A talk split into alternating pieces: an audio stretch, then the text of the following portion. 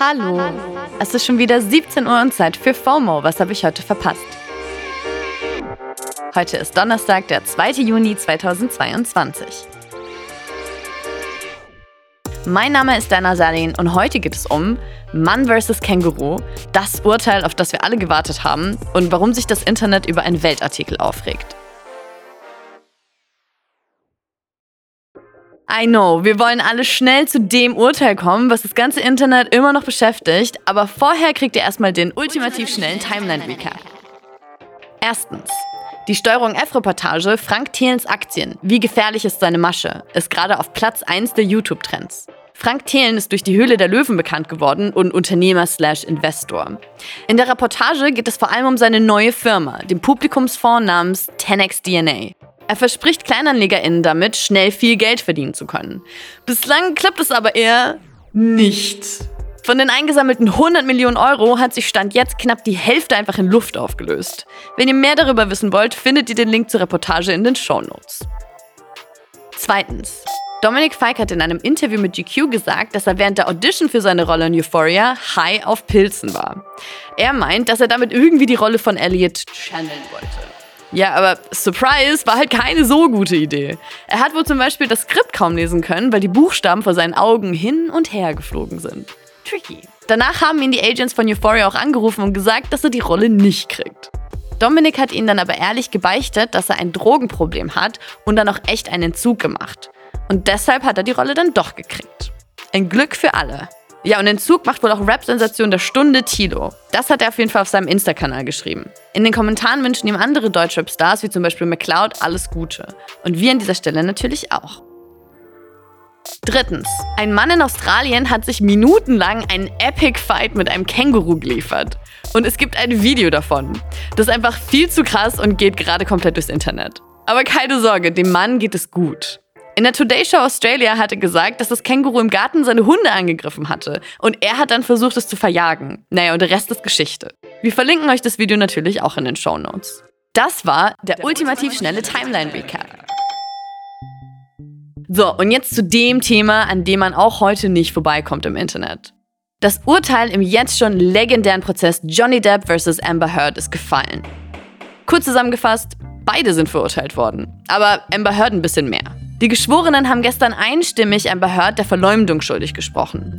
Sie hatte ja einen Gastbeitrag für die Washington Post über Gewalt in einer Beziehung geschrieben. Und dabei nennt Amber zwar nicht explizit den Namen von ihrem Ex-Mann Johnny Depp, aber es lag halt irgendwie nahe. Und deswegen hatte Johnny ihr dann auch vorgeworfen, ihn damit verleumdet und seinen Ruf ruiniert zu haben. Und das haben die Geschworenen jetzt genauso gesehen. Amber muss Johnny jetzt mehr als 10 Millionen Dollar zahlen. Eigentlich hatte er auf 50 Millionen Dollar geklagt. Amber Heard hat aber auch in einem Punkt recht bekommen. Johnny muss ihr 2 Millionen Dollar zahlen, weil einer seiner Ex-Anwälte ihre Vorwürfe als Trick bezeichnet hatte. Und das war nach Meinung der Geschworenen eben auch Verleumdung. Johnny hat nach der Urteilsverkündung in einem Statement gesagt, dass er dank der Geschworenen jetzt sein Leben zurück hat. Und Amber hat sich auf Twitter gemeldet und geschrieben, dass es ihr Herz bricht, dass ihr nicht geglaubt worden ist.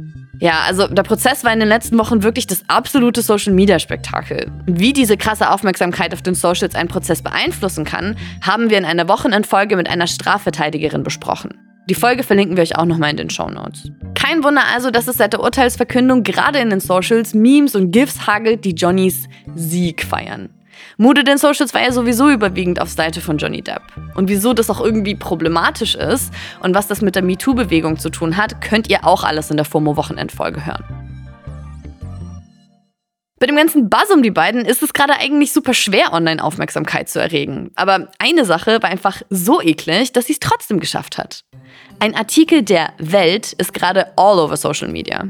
Der Text ist ein Gastbeitrag von einer Fünfergruppe aus BiologInnen, einem Arzt und einem Philosophen. Und die stehen wiederum stellvertretend für 120 WissenschaftlerInnen. In dem Beitrag werfen sie der ARD und dem ZDF vor, Kinder, Zitat, sexualisieren und umerziehen zu wollen. Die Kritik wiederholen die VerfasserInnen auch nochmal in einem offenen Beschwerdebrief an die Rundfunkanstalten. In dem beziehen sie sich unter anderem auf eine Ausgabe der Sendung mit der Maus zum Thema Transgender und auf Ranga Yogeshwars Wissenssendung Quarks zum Thema, warum es mehr als zwei Geschlechter gibt.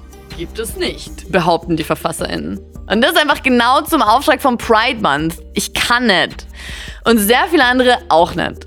In den Socials rasten gerade alle aus. In einem Twitter-Thread führt der Journalist Klaas Gefreu aus, dass die VerfasserInnen keine ExpertInnen auf dem Themengebiet seien. Er schreibt, die Strategie der Welt ist perfide. Man nutzt den Nimbus der Objektivität und Seriosität der Wissenschaft, um willkürliche Behauptungen als wahr und richtig darzustellen. Auf Twitter trenden außerdem der Hashtag Frühsexualisierung und die Sendung mit der Maus und Geschlechter. Also ich finde, der Autor Jan Skudlarek bringt das eigentlich ganz gut auf den Punkt.